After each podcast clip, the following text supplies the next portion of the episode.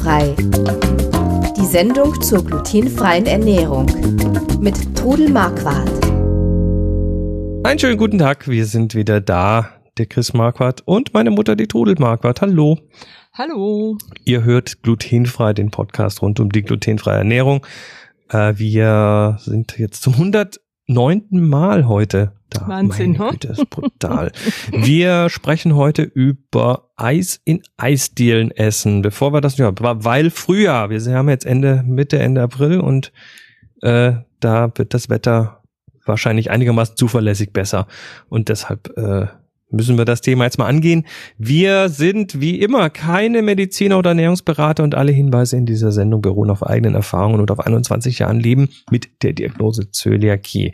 So, liebe Frau Mama, wir gehen in die Eisdiele Ja, und das- Da denkt man ja, gut, Eis kann ja kein Gluten haben. überlege ich mir gerade, Eis, da wird doch, da wird doch kein, kein Mehl zum Andicken Na, da reingetan geht oder es ja so. auch nicht nur um das Mehl, es geht ja um die Bindemittel, die auch ein Eis braucht. Eis hat Bindemittel. Eis hat Bindemittel. Ich glaube um, sogar gar nicht so wenig, oder? Nee, um eben die richtige cremige Konsistenz zu kriegen, braucht Eis Bindemittel. Mhm. Und da kann drin sein Johannisbrotkernmehl, äh, Guarkernmehl, Xanthan, Karagen, äh, alles Mögliche. Die ich jetzt genannt habe, sind glutenfrei. Aber äh, das Problem ist einfach, dass viele Eisdielen überhaupt nicht wissen, was in ihrem Eis ist.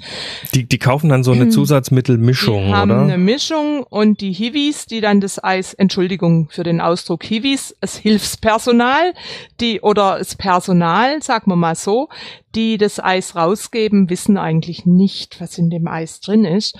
Und ich habe mir dann mal die Mühe gemacht und habe mal unsere Eisdiele interviewt zu dem Thema und der war dann auch so nett damals und hat mir die Packungen gezeigt. Oh, cool. Und, äh, ja, ja, das würde ich auch empfehlen. Das kannst du natürlich nicht machen, wenn eine Schlange da steht. Ich habe das mal an einem Vormittag gemacht, wo wenig los war.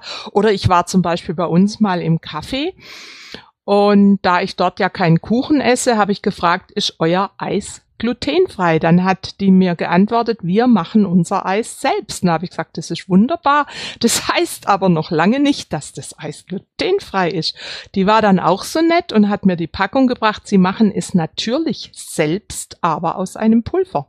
Also äh, äh, Eis, also man muss ja sagen, ursprünglich früher, da war das mal, glaube ich, eher so, da hat man äh, Milch und, und Sahne und, und Früchte Zucker und Zucker und Oder so Zeug. Joghurt und so. Und das, und Mhm. das muss man dann halt lange kühlen und rühren, äh, damit Mhm. das sich, damit die, die Eiskristalle da drin Mhm. möglichst klein werden, also damit es dann möglichst cremig Mhm. wird.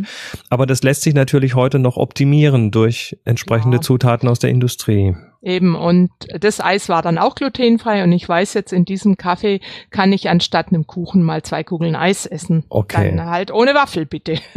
ja, also auf jeden Fall habe ich dann die Eisdiele interviewt und es war also wirklich, es stand auf allen Packungen drauf, kann Spuren von Gluten enthalten. Aber also das, das, üb die übliche, die übliche Absicherung.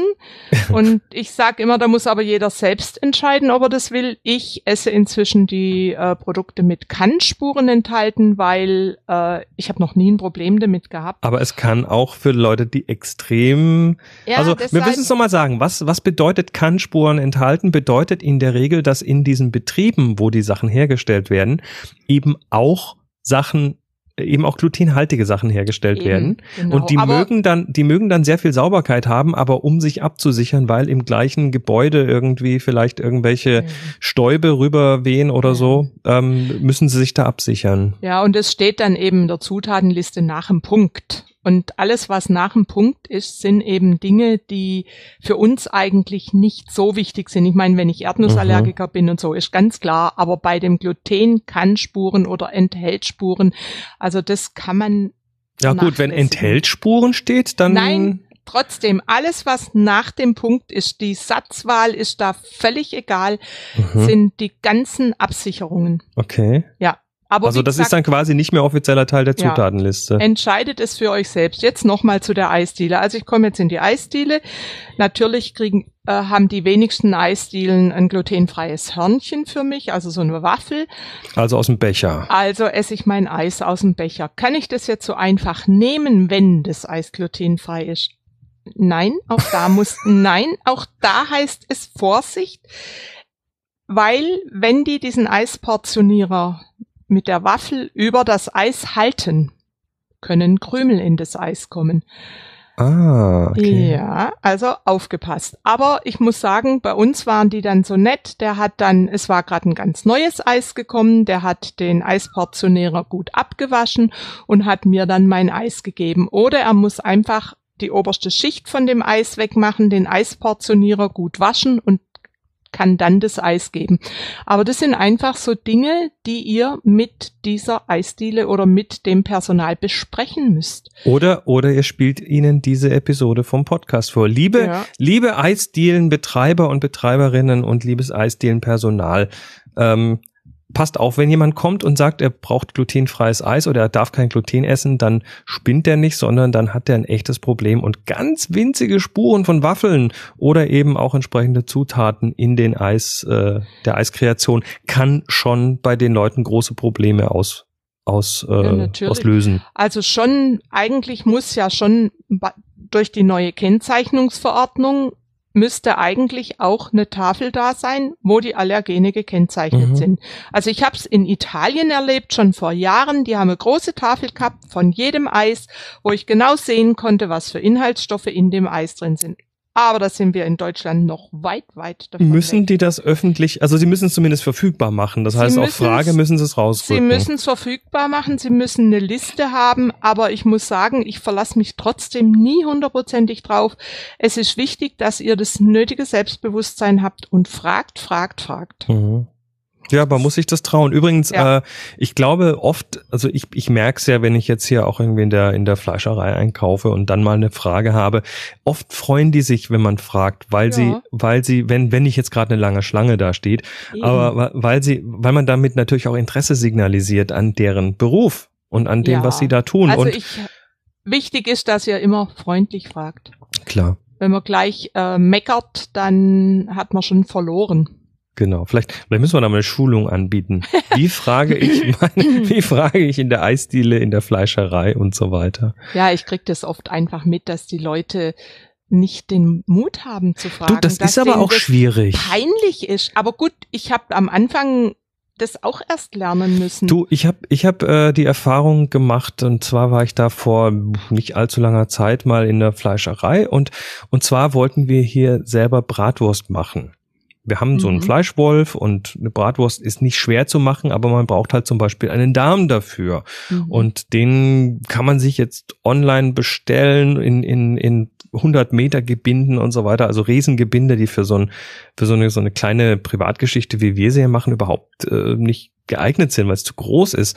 Und dann habe ich in der Fleischerei gefragt, die Verkäuferin, sie gefragt, ob sie auch so Zu Zubehör verkaufen, zum Beispiel Darm, um äh, selber Wurst zu machen.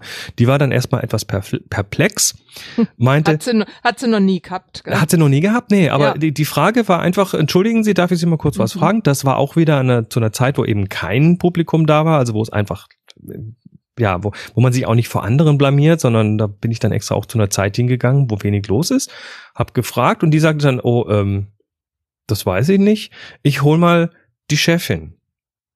Und dann ist sie nach hinten gegangen und dann kam die Chefin vor, dann habe ich dir das erzählt und sagte, wir möchten mal gerne Bratwurst selber machen, ob sie uns Darm verkauft. Sagte, ja klar, gerne. Wie viel brauchen sie denn? Und dann hat die mir da aus ihrem großen Gebinde einfach was abgefüllt, äh, hat irgendwie 1,50 Euro 50 dran geschrieben, hat gesagt, hier nehmen Sie mit, wie viel brauchen, wie viel Meter brauchen Sie denn?